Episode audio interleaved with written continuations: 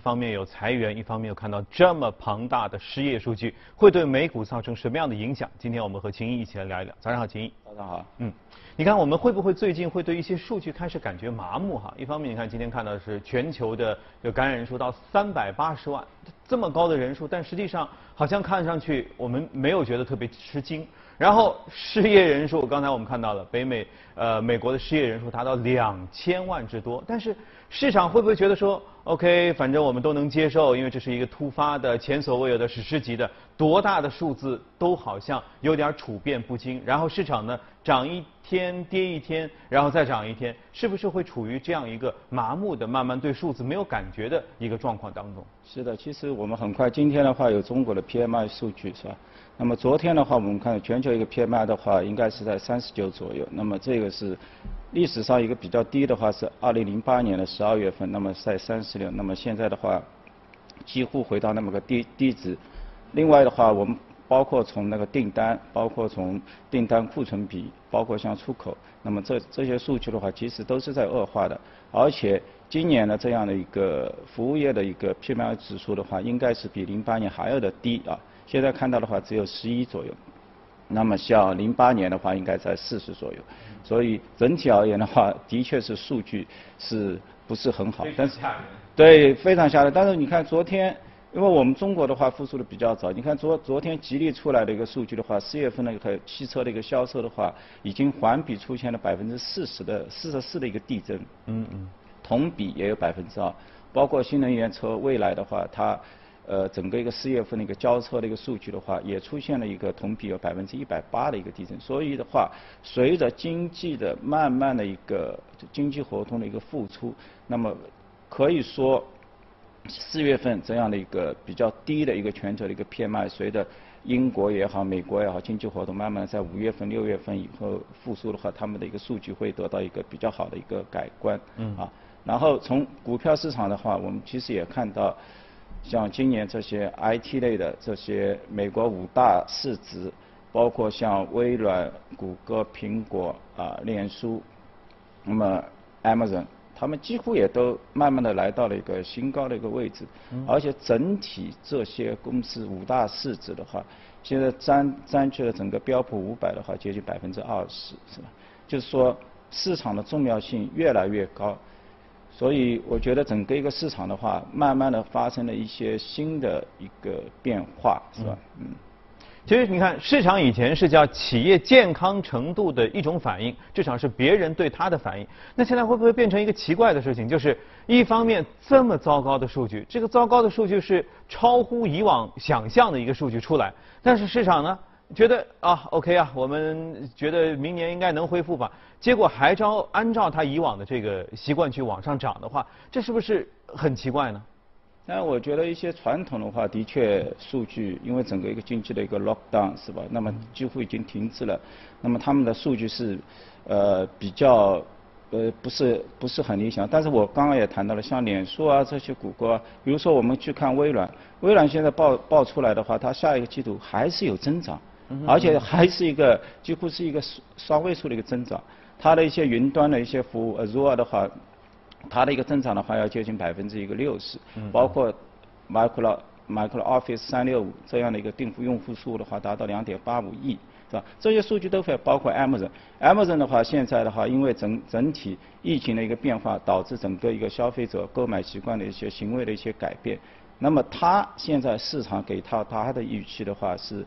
每个季度的一个递增销售的一个递增的话，会达到一百七十亿美金。那全年的话，接近要五百到七百亿美金。那这也是一个很庞大的一个数据。因为这类巨头的企业的话，在现在这种情况的话，虽然它还是有一个继续加大一个投资。我们看到 Amazon 的话，不断的在招聘员工队伍，是吧？以万万亿人计算。然后销售规模的一个递增的话，也带来它自身第。底端的这些经营利润率的一个变化是吧？那么市场的话，看一个普遍预测，我们看 Amazon 的话，那明今年的话可能是比较低，因为它在继续在加大的一个投资量。那么利润率的话，可能只有四点五到五点五。那到明年的话，我们看可能看到要百分之九左右。那么对于它庞大的一个几千亿美金的话，那么很快的话，我们就要看到几百亿、三四百亿左右的一个美金的一个底端的一个利润。所以还是。来说相对不错，包括像那个苹果是吧？那整体机器虽然手机销售就是说呃比较平常，但是你看它整体就是现在大家所关注的一个重点，就是它的苹果的一个应用商店。那么到了一个四月份的话，现在一个月度值的话，那同比增长要接近百分之四十，一个一个这是一个非常历史上也从。二零一五年以来的话，它应该是一个很高的一个增长值，然后月度的话，一个也达到了十七亿美金，所以这些的话，都是一个非常来说一个健康的一个数据，包括像谷歌，呃呃，还有就是脸书啊，因为原来大家疫情。发生的话，对两这两家公司的话是比较悲观的，因为他们也接近百分之三十左右的一个收入的话，全部是来自于中小企业。因为我们知道这一波打击最大的可能就是这些中小企业，包括餐饮啊、旅游啊这些，呃呃消费服务类的。那么，但是呢，从现在他们播报的一个季报的一个情况的话，虽然像谷歌的话，它一二月份还是非常健康的增长，到了三月份的话，我们看到它最后。呃，一周的话，可能有也出现了一个百双位数的一个增长。但从他们的一个后面的一个业绩展望的话，像脸书的话，它依然认为一个全年的二零二零年的话，还是有百分之八到百分之十的一个递增。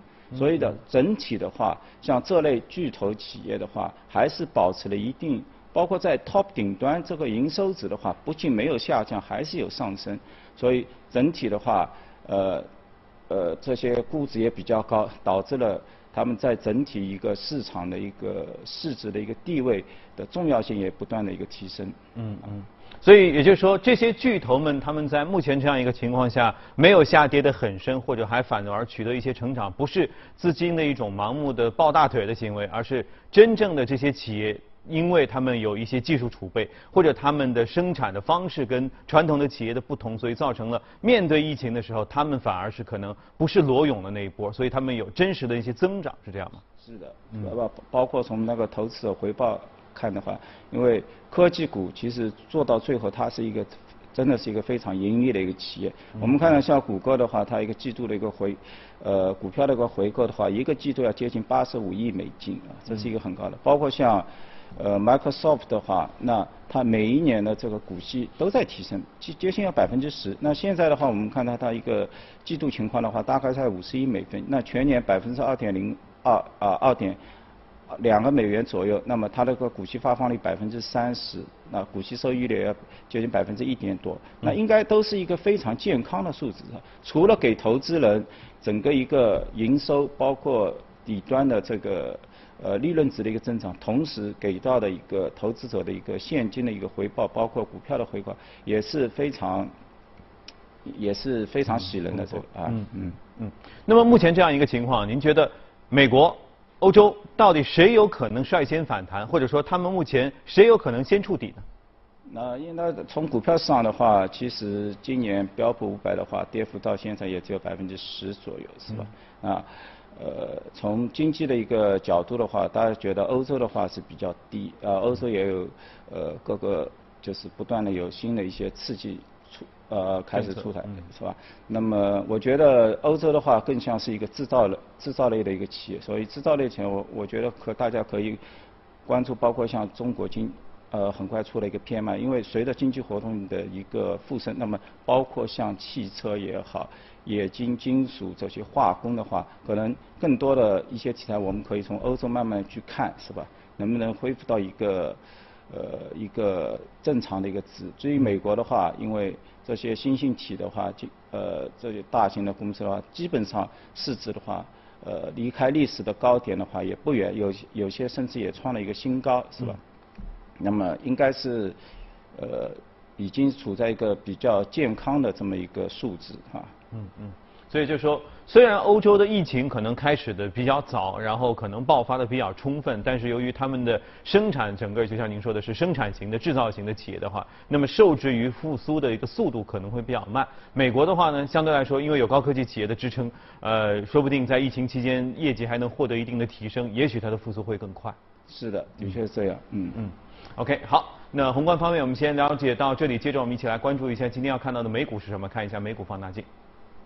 今天要说到的是一家新兴半导体的材料公司，叫克里科技啊，看着名字就充满了那种外星人的味道。呃，科瑞的话，其实呃在几年以前的话，可能我们更多的知道它是做那个 LED 半导体，是吧？嗯。那么之前的话，其实我们国内的话，最大的企业就是三安光电啊，这也是做的。呃，现在的话，包括用在照明上的话，应该是比较成熟了，是吧？那么更多的话是一种企业的一种成本的一种推动，是吧？那么谁能够把成本降得更低？那么这方面的话，对科瑞而言的话，它科力而言的话，它不是一个优势，是吧？那么中国的话，市场更大。整体的话，环境也更加优越，所以它慢慢的在退缩。但是现在呢，它有一个新的业务，是吧？包括做这个碳化硅。其实碳化硅的话，之前也有，只是呢它的制造工艺比较复杂，而且生产的速度很慢。但是呢，它有很多非常优越的它的一个化学跟它的一个物理的一个性能，是吧？尤其在它的一个能源的一个转化效率。包括它的一个动量的密度的一个提升，是吧？一个转化效率的话要提升十倍啊，包括后面的整整个一个能源的话是提升三倍。这样的话有这样优越的一个性能的话，它制造出来的一个成品的话，它的一个分量也就更小，体积也就更小，转化效率越高。嗯。那么现在的话，我们知道，整个包括全球的这个汽车行业，就是往新能源汽车、电动车方面转型。那么这方面的话是。会运用到大量运用到碳化硅这么一个材料是吧？比如说做整个一个充电桩是吧？那么以前的话，整个一个充电桩可能体积都比较大，那么利用一些碳化硅，像六百五十伏这样的一些新型一个材料的话，它的体积可以做得更加小。包括我们大量的整个屋顶啊，现在包括在美国大量使用的这些屋顶的这个太阳能这些设备是吧？我们做这个太阳能的一个逆变器。之前的话，这个体积分量都非常大的。那么同样使用这种碳化硅的一个新型材料的话，那它也可以降低，也可以提升它的整个一个转化的一个效率，是吧？所以呢，在现有的这种情况下的话，我觉得科里它也做到了未雨绸缪，就是说，刚在我们四月头的话，它发发了五亿美金的一个可转债，是吧？从它的一个条款而言的话，票面利率百分之一点七五，而且它的一个转股价格也比较高，接近四十七点三二美金啊。那么，其实它公司目前自身的整体的一个资产负债表的话，它处在一个纯现金的一个状态，这也很难。就是说，你一个半导体公司，它就是去除负债，它目前的话，就是发完整个一个可转债的话，它的一个现金储备有十三亿美金，它的整体负债的话八亿。那么剩下的一个净现金的话，应该在四点七亿美金。那么看它整整个现在呃经营业务的一个 EBITDA 值的话，大概每一年的话有正的现金流入在一个亿。所以这种类型的企业不仅就是说可以有大量的一个现金应对未来一旦产业爆发，那么它有足够的一个现金可以去进行一些呃生产，同时。即使如果没有出现一个行业的一个迅速的一个回升，它也有足够的这样的一个现金的一个储备，可以去应对一些不利。所以这方面的话，我觉得科瑞科瑞的话做的相对来说是比较到位的，是吧？嗯。那么，所以这是一家小而强壮的公司，对吗？因为听上去不是一个市值很大的公司，规模也不大，然后数据各方面其实报出来这个数字也不是很大，但是各方面都特别健康。对它现在的话，应该市值四十多亿美金，应该是一个小市值的一个企业。刚刚我们也谈到，就是说，呃，之前呢，我们大量的整个半半导体材料的话，都是基于硅基的一个材料。那么未来的话，呃，就是说它有很多的一个优越的性能的话，是慢慢的是往那个碳化硅方面的去转。当然，刚刚也谈到碳化硅的话，它的成本比较高，生产难度。也比较大，那么这一个是一个比较缓慢的一个过程，但因为有了这整个一个新能源汽车，包括太阳能，包括我们未来现在已经发生了这些数据数据中心的一个急速的一个扩充，那么越来越多的这个终端用户会去使用这种材料，所以像这类企业的话，它获得一个比较。好的一个发展的一个机遇啊，包括像我们现在国内的话，碳化硅线其实做的比较好的话，可能是像中车电气时代是吧？中车集团底下的它一个半导体，其实它也有一些试验线，啊，也慢慢的包括做一些 IGBT 的是吧？都开始在使用。我们知道，像科瑞的话，也大量供货给那个特斯拉。特斯拉每一部它的 X，包括它的 S 系列的一个车系里面，都用到含有碳化硅的这些 IGBT 的一些材料。嗯。所以说，你看，在这么复杂的市场情况下，总有一些小的公司、强大的公司能够依然保持自己旺盛的活力，并且找对赛道。其实只要给他们一些时间，相信他们立刻就能成长。是的，我们现在也刚刚也谈到了一些主流的一些大势的公司，那目前处在高位，但是市场。它如果要创出一个新高，必须要有一些新的一个市场的一个 leader 一个领导者出现，导致希望更多的像这些呃中小型企业的话，能够抓住这样的一个机会，是吧？